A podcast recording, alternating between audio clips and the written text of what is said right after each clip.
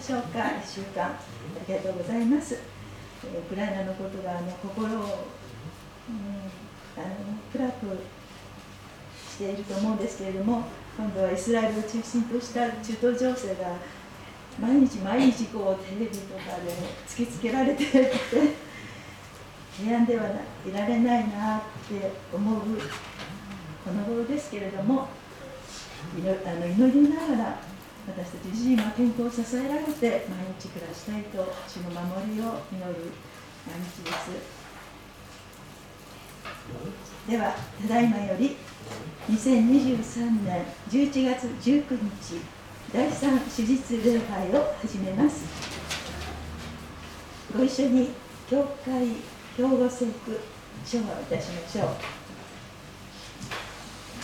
お手元の手法プログラムの一番上にありますしスクリーンにも出ております。では2023年兵庫聖句私は福音を恥としません。福音はユダヤ人をはじめギリシャ人にも信じるすべての人に救いをもたらす神の力です。福音には神の義が掲示されていて信仰に始まり信仰に進ませるからです。義人は信仰によって生きると書いてある通りです。ローマ人への手紙一章16から17節賛美を持って主を褒めたたえましょう賛美の中に住まわれる主を思いながらご無理のない方はどうぞお立ちくださいご一緒に賛美歌191番「いとも遠くき」を歌いましょう。賛美歌191番「いとも遠くき」です。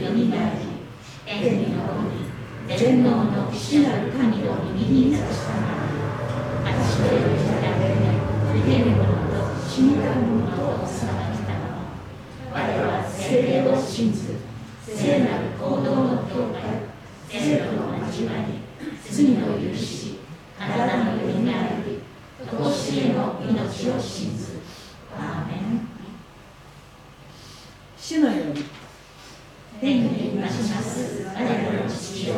願わくは皆をあがめさせたまえ。御国をきたらせたまえ。御心の天になるごとく地にもなさせたまえ。我らの日常の糧を今日も与えたまえ。我らの罪を犯す者を我らは許すごとく我らの罪をも許したまえ。我らを心に合わせず悪より救い出したまえ国と力と栄えとは限りなく汝のものになるがなりアーメン司会者が今朝の礼拝式のためにお祈りをさせていただきます心を合わせてくださりまた最後にアーメンと称してくださると嬉しく思います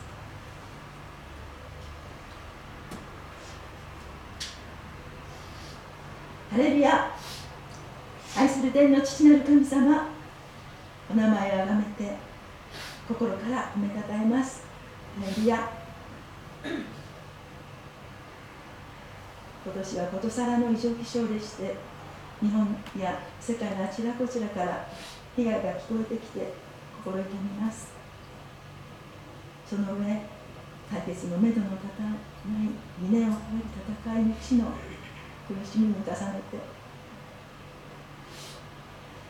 キリスト者として深い嘆きの戦いがもう40日以上激しさを増しています。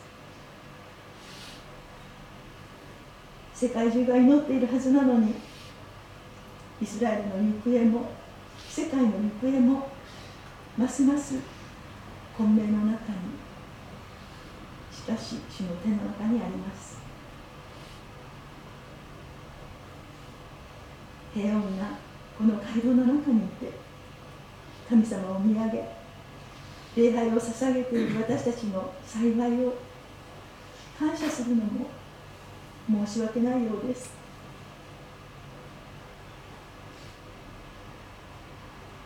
でも今あなたが聖書にいつも喜んでいなさい。絶えず祈りなさい。すべてのことに感謝しなさいと教えてくださっていることのありがたさを深く味わいます。改めて申し上げます。愛する皆さんと共に今朝も霊と誠をもってあなたを礼拝いたします。私たちを守り導くために野町真理先生を立ててくださっていてありがとうございます。先生を聖霊様の力で満たして今でなくては今日でなくてはならない御言葉をしっかりと語る。通りよき蔵としてどうぞ用いてください。私たちがよくわかるようにも助けてください。あなたを求めて来られた方の上には一層の恵みを祈ります。日本の犠牲者の上にも集う私たち一人一人の上にも祝福を祈り求めます。そして祝福します。主よイスラエルにエルサレムに平和を祈りつつどうぞ早く来てくださいと叫びます。唯一の救い主イエス・キリスト様のお名前によってお祈りいたします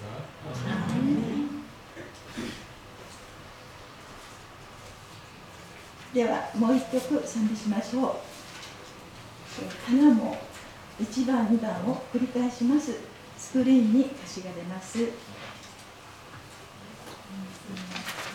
花も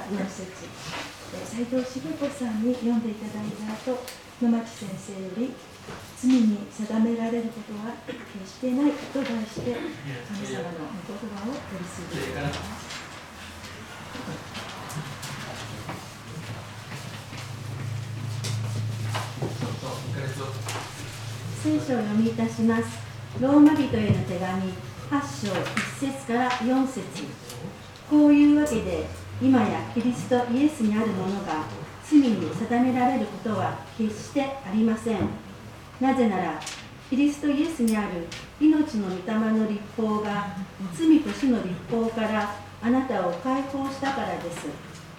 肉によって弱くなったため立法にできなくなったことを神はしてくださいました。神はご自分の御子を罪深い肉と同じような形で罪の清めのために使わし肉において罪を処罰されたのです。それは肉に従わず御霊に従って歩む私たちのうちに立法の要求が満たされるためなのです。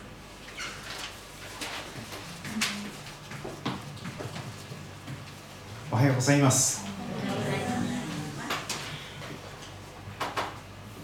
神様はあなたを愛しておられます。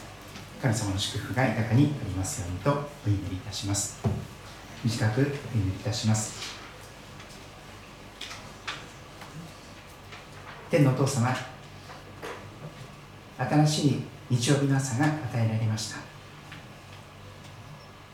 今日も目覚めが与えられましたことをこのところに共に沿うことが許されたことをありがとうございます。目には見えませんがいつも共にいてくださるあなたを共に見上げることができますように。そのために私たちの心の目を開いてください。そして主よ心の耳を開いてくださり謙遜に素直に聞く耳が与えられますように。そして主よあなたからの語りかけに主の御声の御声に信頼して聞き従っていくものとなれますようにお導きください。小さなしもべが立てられておりますがこのものを清めてくださりあなたがお語りになりたいメッセージを語ることができますように助けてください。愛する主イエス様のお名前によってお祈りいたします。アーメン。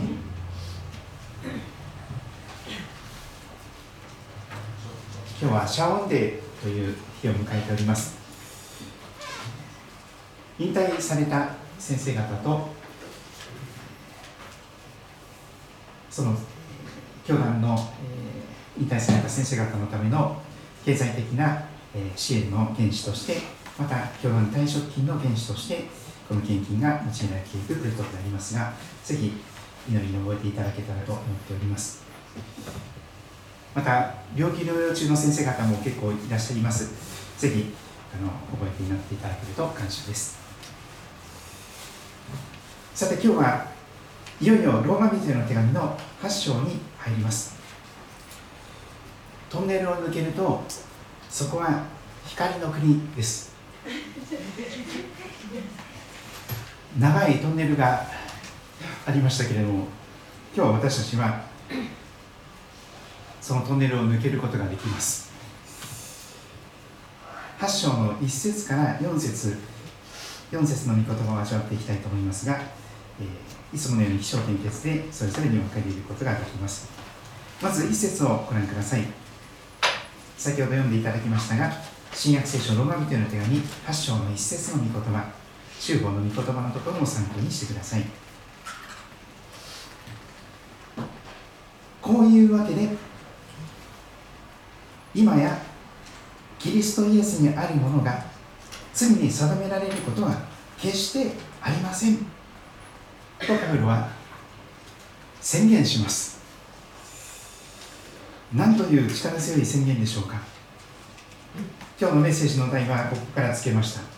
罪に定められることは決してない。絶対にない。ありえない。つまりそこに福音がどれほど喜びに満たされた素晴らしい喜びの知らせなのか。今なかつて聞いたことがないほどに素晴らしい最高のニュース。福音のことを英語では good news ということがありますけれどもしかし多くの方が言っているように good では十分でない表現があると思います。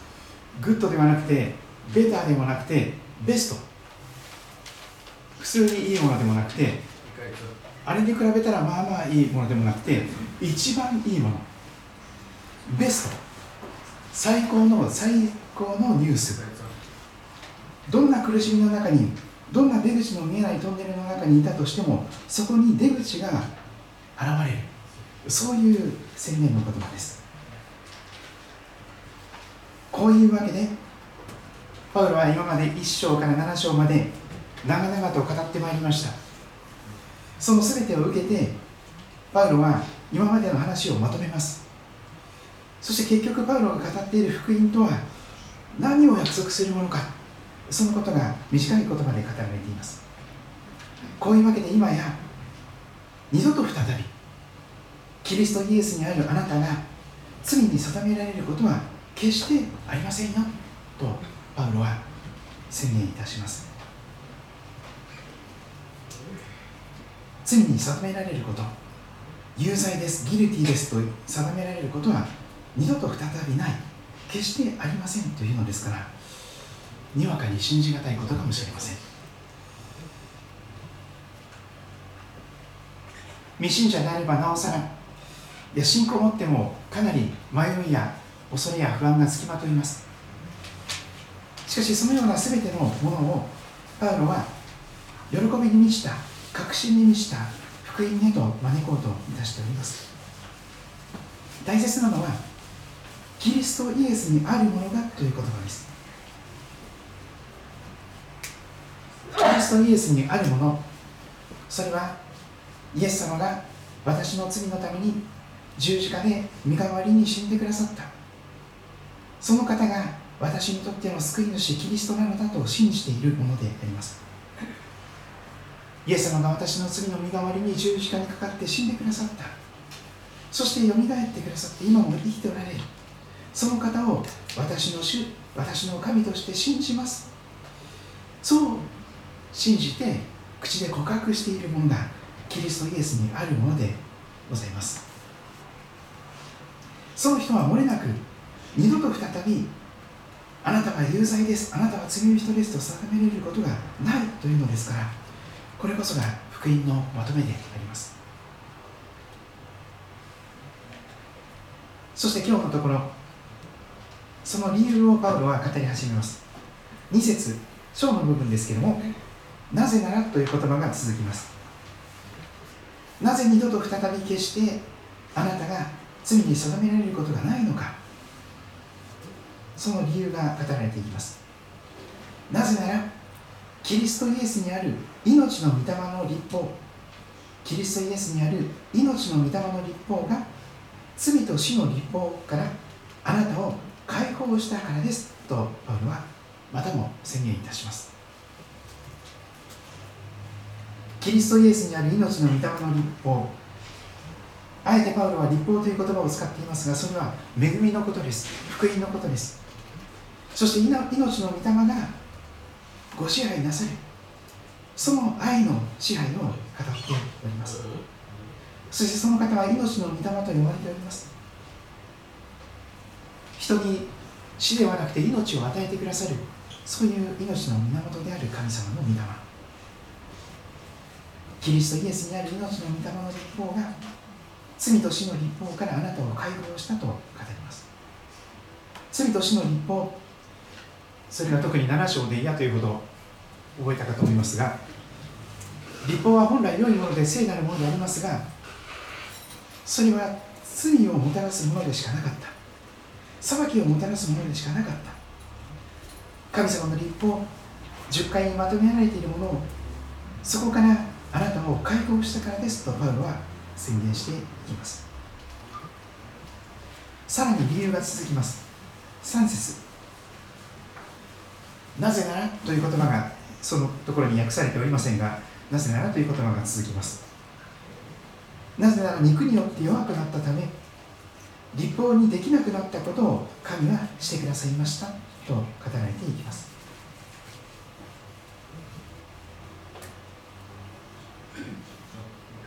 まず神はしてくださいましたという言葉を覚えたいと思います。救いは神様のものです。人間の努力とか頑張りではありません。救いは完全に100%神様からのものです。だからこそ罪に定められることが二度と再びないという確信を持つことができるのです。もしも1%でも 0. 何パーセントでも私の良い行いとか私の努力とか私の頑張りが救いに入ってしまうのであればそれは非常に不安定な状態になるかと思います。調子がいい時には私は救われている感じがするということになります。でも調子が悪くなると私は救われてない。やっぱりダメだった。という絶望感に打ちひしがれてしまいます。しかしパウロは改めて語ります。神はしてくださいました。あなたが手も足も出ないことを神がしてくださった。救いは主のもの救いは救いは神様のものであります。完全に神様がしてくださったことに基づいております。そこにこそ救いの確信があります。なぜなら肉によって弱くなったため立法にできなくなったこと。分かっていてできなかったことを神様がしてくださったというのであります。そしてクリスマスのことまたそのイエス様のことが語られていきます。その後の言葉をじっくりと味わっていきたいと思います。神はという言葉が続きます。神はしてくださいました。神は使わしてくださったと語られています。主語は福音の主語は神様です。救いの主語は神様です。神様はなんとご自分の御子を使わしてくださったと語ります。愛する一人息子です。作られるとして生まれた方。三位一体の神様の愛する一人息子その愛するご自分の一人息子を罪深い肉と同じような形で使わせてくださったというのであります。罪深い肉と同じような形。それは受肉という言葉で表現できるクリスマスの奇跡です。天と地を作られた作り主さんが私たちと同じ肉体をまとわれた。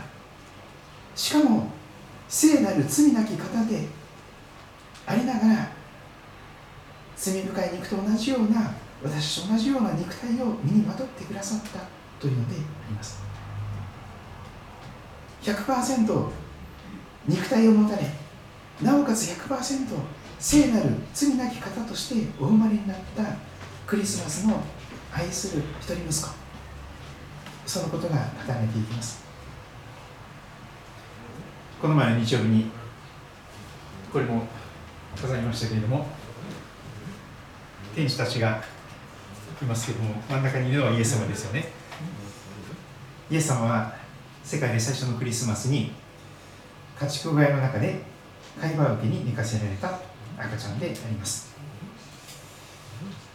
それは父なる神様が使わしてくださった愛するご自分の御子であります。その方しかいない。その方しかいないので兄弟がいないのでその方を与えてしまうと他にも息子が娘もいないという状態になるのです。その一人しかいない大切なご自分の命よりも大切な愛する一人息子を罪深い肉と同じような形で使わせてくださった。そのことが語られていきます。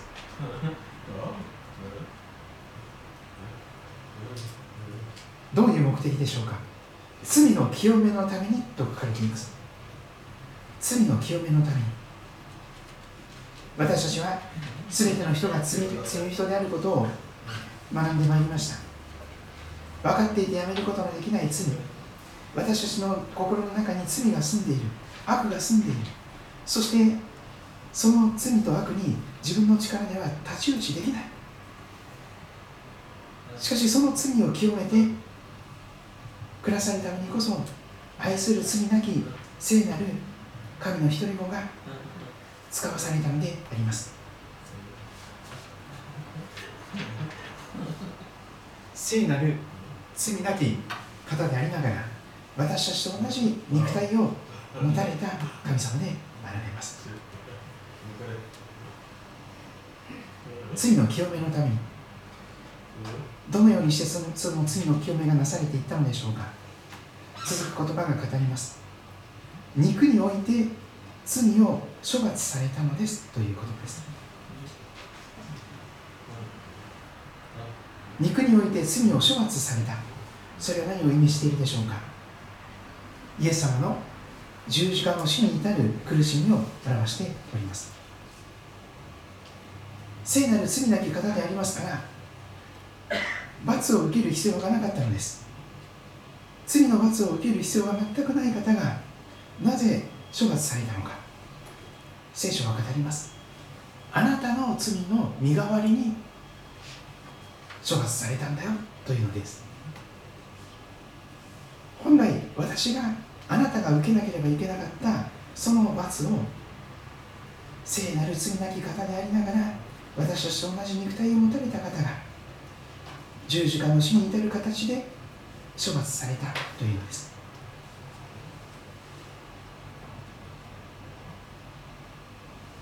イエス様は人間の赤ちゃんとしてお生まれくださいました。しかし特別な形でお生まれになった方ですよね。乙女マリアから少女マリアから生まれたと聖書は語ります。ヨセフさんという人と結婚をする予定でしたマリアさん。しかし結婚をする前に性的な関係を持つ前に精霊によって身ごもったと書かれていますにわかに信じがたいことかもしれませんそういう経験が全くないのにお腹の中に子供を宿す妊娠をしてしまうそして出産をしていく。しかしそういうような形で人間の罪の遺伝子が入らない形で精霊によって肉体として宿ってくださった方があります。ですからイエス様は生まれた時から罪のない方なんです。それに対してお父さんとお母さんとの関係の中で生まれてくる全ての人は生まれながらに罪の遺伝子を持って生まれます。これがイエス様と私たちの違うところです。私たちは罪の遺伝子を負の遺産を全部受け継いだまま生まれてきてしまうのです。しかしイエス様は違います。イエス様という方は本当に？精霊によって身ごもってそして神様の愛する一人息子としてあなたの罪の身代わりに十字架で処罰された方であります。よくいらっしゃいました？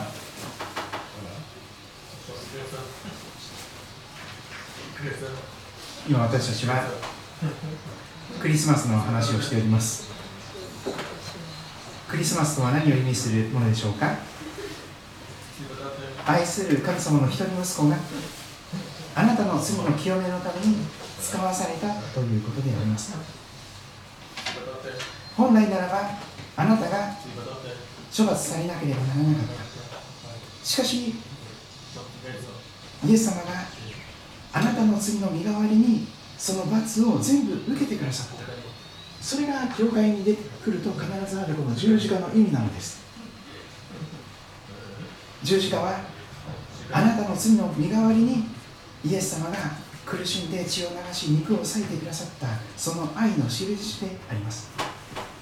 肉においてあなたの罪を処罰されて葬り去ってくださった。罪は借金に例えられます。生まれてから今日まで皆さんはどれだけの罪の借金があるでしょうか？普通の人で良くも悪くもない普通の人で1日に100回ぐらいは罪を犯すと言われています。嘘をつくとかやらなきゃいけないことができなかったとかやらなくてもいいことをやっちゃったとかいろんなことがあります。人を傷つけたり神を神としないことその全てがいろいろあります。10回に記されていた通りです。神様以外の他の神々を持ってしまう。ご利益のありそうないろんな神様を、え、拝んでしまう。自分のために自分の願いを叶えさせるための神様を作ってしまう。アイドル自分の願いを叶えるための神様を作ってしまう。主の名をみだりに口にしてしまう。日曜日なんか知らない？安息日そんなのは俺に関係ない。そしてお父さんお母さんを敬うことがない。上から目線で、ひどい言葉を投げつけていく心の中で殺していく言葉で殺していく実際に殺してしまうこともあるでしょどういうことかっていうとサタンと直接対決できるのは俺ぐらいしかいない直接対決。それは。みんな弱えサタンと直接対決できる方はイエス様だけしかいません。イエス様だけがサタンに勝利する方であります。私たちはサタンに悪魔に勝利することができないのです。分かっていてやめることができないのです。優しくなりたいと思っても優しくなれない。これが私たちの本当の状態ではないでしょうか。あれ、お姉さんね、この子初めてね、19歳。だから、よよろしくない。よろしく。あなたは初めて。でも先生のお話みんな一生懸命聞いてるので、静かにお願いします。私も二十歳になるまでは一度も教会に行ったことがありませんでしたそしてじゃあ実際にサタンと戦ったことあるやつ、はーい。サタンは狡猾ですからうんポロッと私たちは負けてしまうのであります。ちょっといい機会ですからちょっと開いてみましょう。旧約聖書の創世記。旧約聖書の創世記の3章を開いてみたいと思います。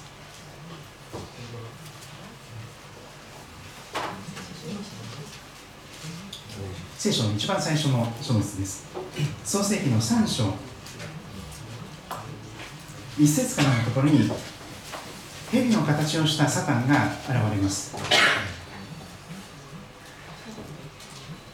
生き物がしゃべるというのはなかなかないかもしれませんが。は。はい。こいつは初めて。はい、えーちょっと読みますね、えー全部読んでるかもしれませんが読みます漱石の3章の一節から。蛇というのがサタンのことですさて蛇は神である種が作られた野の生き物のうちで他のどれよりも賢かったこれは狡猾ずる賢いという意味です。蛇は女に言った。園の木のどれからも食べてはならないと神は本当に言われたのですか。女は蛇に言った。私たちは園の木の実を食べても良いのです。しかし園の中央にある木の実についてはあなた方はそれを食べてはならない。それに触れてもいけない。あなた方が死ぬといけないからだと神は仰せられました。すると蛇は女に言った。あなた方は決して死にません。絶対死なないから大丈夫ですよ。食べてください。その神様が禁止している食べちゃいけないっていう木の実を食べるとあなたの目が開かれて神様のように賢くなって善悪を知るものとなることを神様は知っていて意地悪してるんですよ。サタンは誘導尋問をするわけです。神様があたかもケチな方であるかのように。そしてサタンが素晴らしい存在にあるかのように真っ赤な嘘をついてきます。神様ははっきりとおっしゃいました。必ず死ぬから食べちゃいけないでも悪魔はその真逆を言いました。決して死にません。絶対大丈夫だからそれ食べてみなさい。気持ちよくなれるよ。幸せになれるよ。神様のようになれますから。そこで女の人がその木の実を見るとその木は食べるのに良さそうで目に親しくその木は賢くしてくれそうで好ましかった。誘惑は目から来ます。誘惑された後見てしまうともうその誘惑に逆らわないことになります。悪魔に負けてしまうんです。悪魔は非常に魅力的なあなたが一番弱い誘惑を持ってきます。アルコールかもしれません。女性かもしれません。お金かもしれません。マネーパワーセックス。3つのものが一番弱いものです。とにかく誘惑されてから見てみると目に親しく美味しそうで本当に食べたくなってしまったんです。それで女はその木を取って食べてしまいました。サタンに負けちゃったんですよ。最初の女の人。食べるなと神様警告していた神様の言葉ではなくて悪魔の言葉を信じて食べちゃったんです。そして旦那にもあげたんです。一緒に食べました。同罪です。そこで2人はどうなったんでしょうか？そこで最初の2人人間はどうなったんでしょうか？確かに目が開かれました。でも自分たちが裸の王様にしかないことが分かったんです。格好をつけているけれどもいい格好をしているけど自分はボロボロズタズタの心。心の中に闇があって全然幸せじゃない。やりたいと思わないけれども人に腹が立って仕方がない。やり場のない怒りやストレスがあって夜中にバイクを走らせてそしてヒップホップのラップを流してそしてさまようしかない。2人の目は確かに開かれました。でも自分たちが神ではないただの人間なんだということに気づいてしまったんです。人間は作られた存在です。進化してきたわけではありません。日本では人間は進化論を教えられますから人間は猿から進化したと教えられますよね。でもそれは本当なんでしょうか？聖書がそれは違うよと教えます。嘘だよと教えます。もし本当に猿がご先祖様だと信じる方いらっしゃるなら先祖代々の墓に本当に猿を祀ってくださいよ。本当に進化論を信じてるんだったらとことんまで信じるべきです。猿とかアメーバを神としてご先祖様として信じるべきですよね。祀るべきですよ。でもそんなバカなことがありますか？人間は猿よりももっと賢く作られてますよ。そしてこの腕腕時計とかバイクとか車よりももっと精密に作られてますよ。この心臓とか脳とか血管とか。五臓六腑。美味しく食べ物が食べれて美味しくお通じが出る。これもですね、えー健康のあれですね。そして夜ぐっすり眠れるとか。自由に動き回って好きなところに行けるとかそれは当たり前だと思うかもしれませんが実は当たり前ではありません。誰が心臓を動かしているんですか？あなたではありません。神様が心臓を動かしています。誰が血管を詰まらせないんですか？神様です。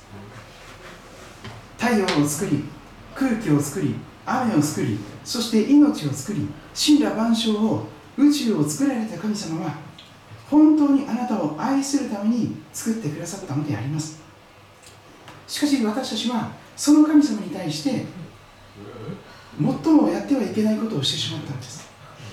作られたものでありながら神様なんかいらないって。神様どっか行って神様死んで俺神様いなくても生きていけるから俺が神様だから俺がキリストだから自分で自分を救えるからキリストなんかいらない。これが罪なんです。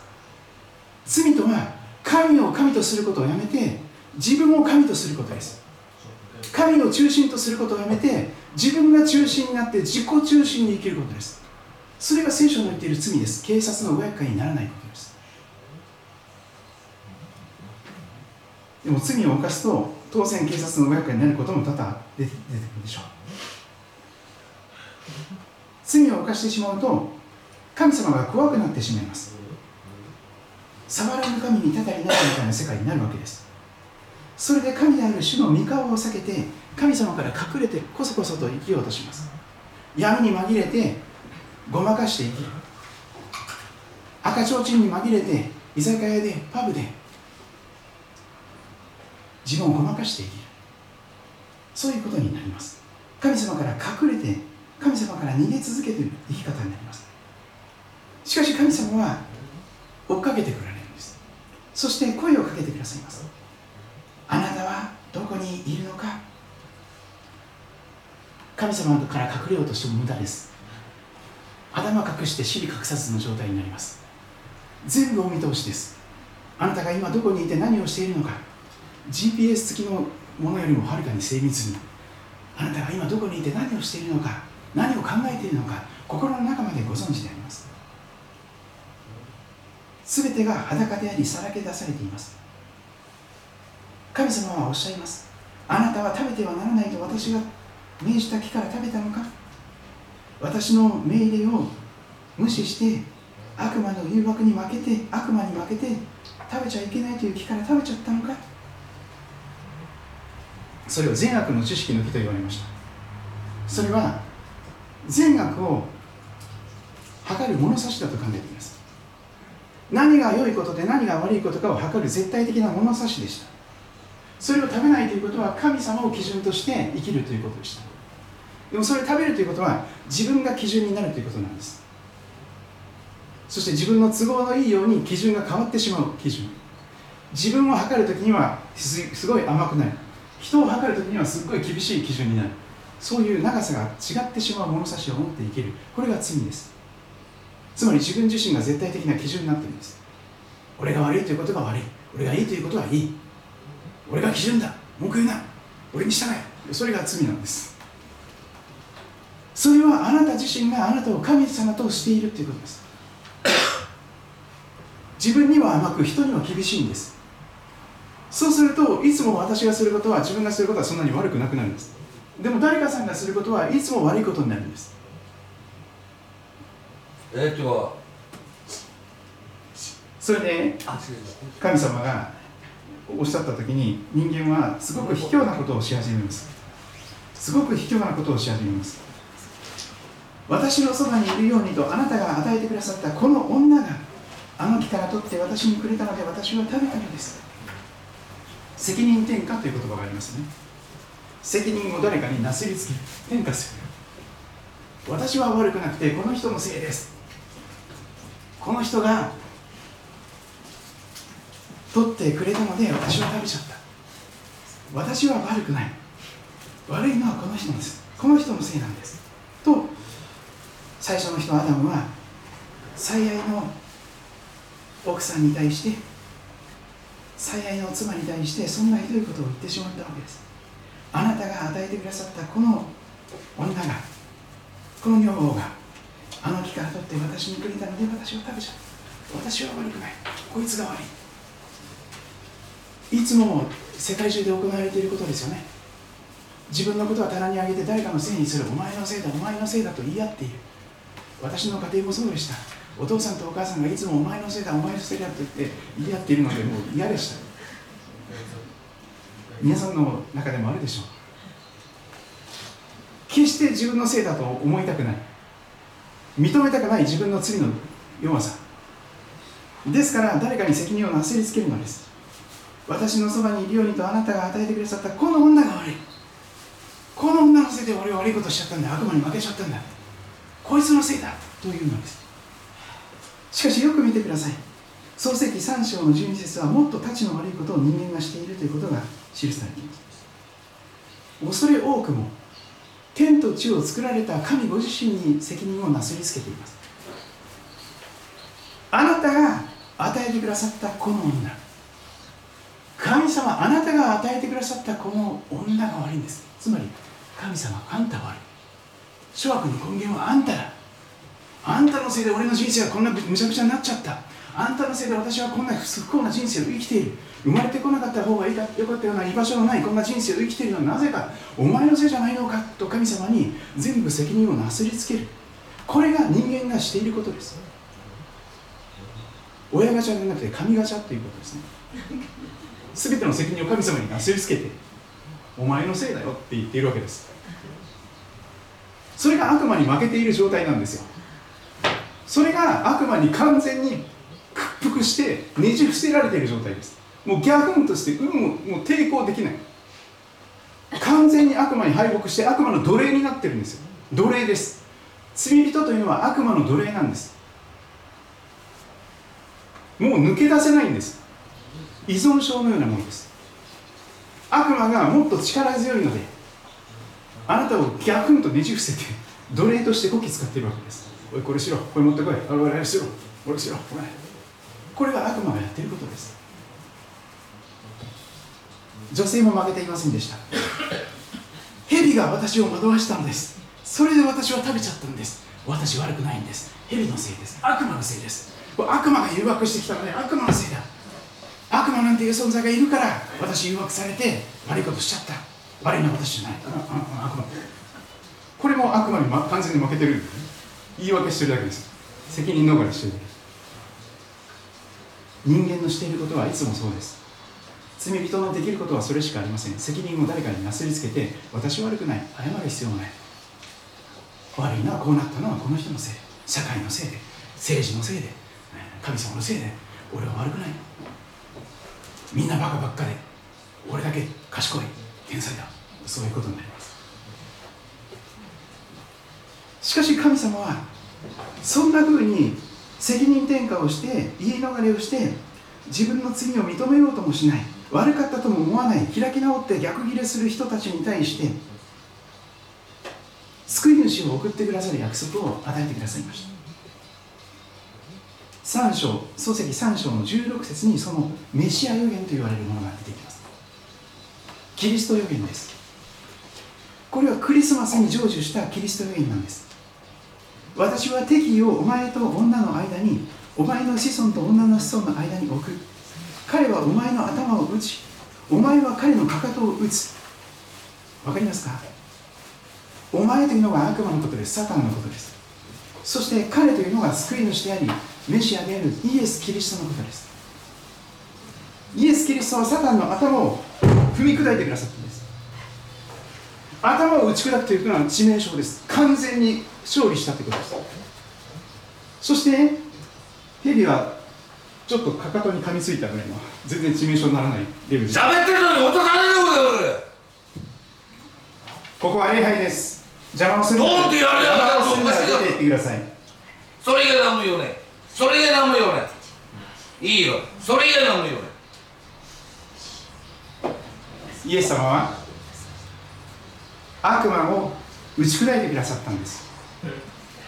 私たちが勝利することができない悪魔に完全に勝利してくださったのがそれが何メシアでありキリストであるあ救い主イエス・キリストであります。そして残念ながら人間は罪を犯してしまいましたのでエデンの園を追放されてしまいます。しかしその追放される前に神様は特別なプレゼントを私たち人間に与えてくださいました。それが3章の21節にごめんなさい21節ですね。21節に記されています。漱石の3章21節。神である主はアダムとその妻のために皮の衣を作って彼らに着せられたと記されていますわかりますか？最初の人アダムとその妻エヴァさんに神様は特別なプレゼント革ジャンを与えてくださったんです。素晴らしい革の服です。革の衣を作って彼らに着せられたとあります。何を意味しているでしょうか？革の衣で服を作るためには動物を殺して動物の血が流され動物の命が絶たれます。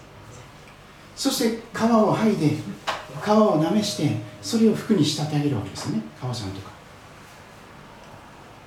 神である主はアダムとその妻のためになんと皮の衣を作って彼らに着せてくださったんです。楽園を追放する前に。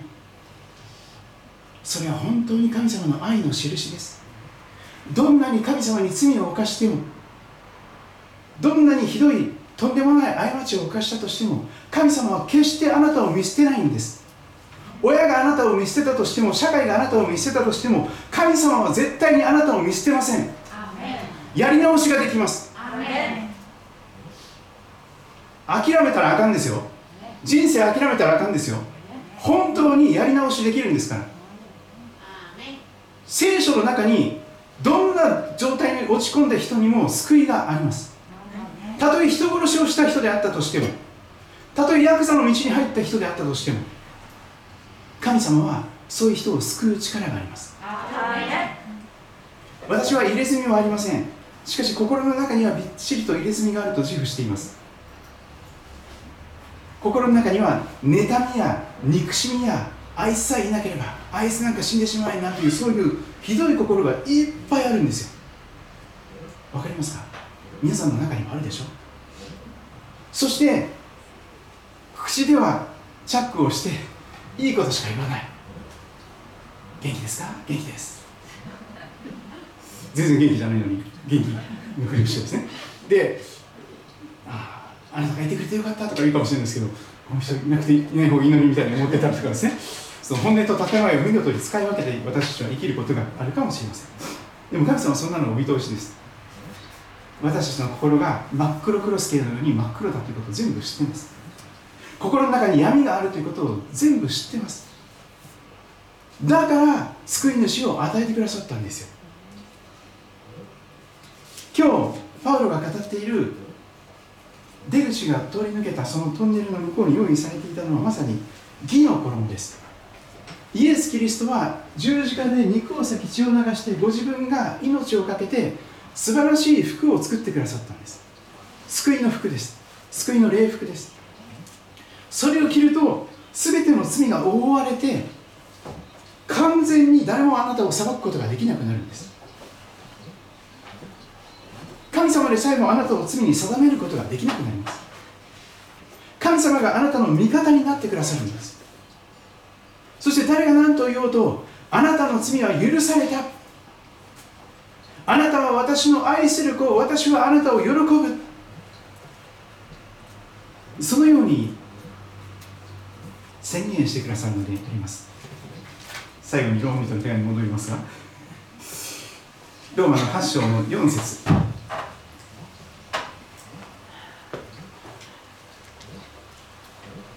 それは肉に従わず御霊に従って歩む私たちのうちに立法の欲求が満たされるためなのですと語られます。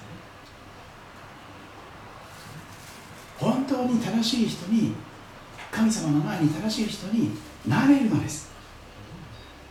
私たちの頑張りとか努力では無理です。でもただイエス様の義の衣を着てイエス様が私のために俺のために十字架で身代わりに死んでくださったんだ。それを信じます。そしてイエス様はお墓に葬られたけれども3日目によみがえって今も生きておられる。その方を私の神様私の救い主として信じますと信じる人は漏れなく義の衣を着る人です。そうしますと一節が約束されています。こういうわけで今やキリストイエスにあるものイエス様を信じた人が罪に定められることは決して二度と再びありません。あなたはもはや罪人でなくなるのです。あなたは様の愛する子供です。お祈りをしていきたいと思いますが、えー、それぞれにご自分の言葉で祈る時を持っていただけたらと思います。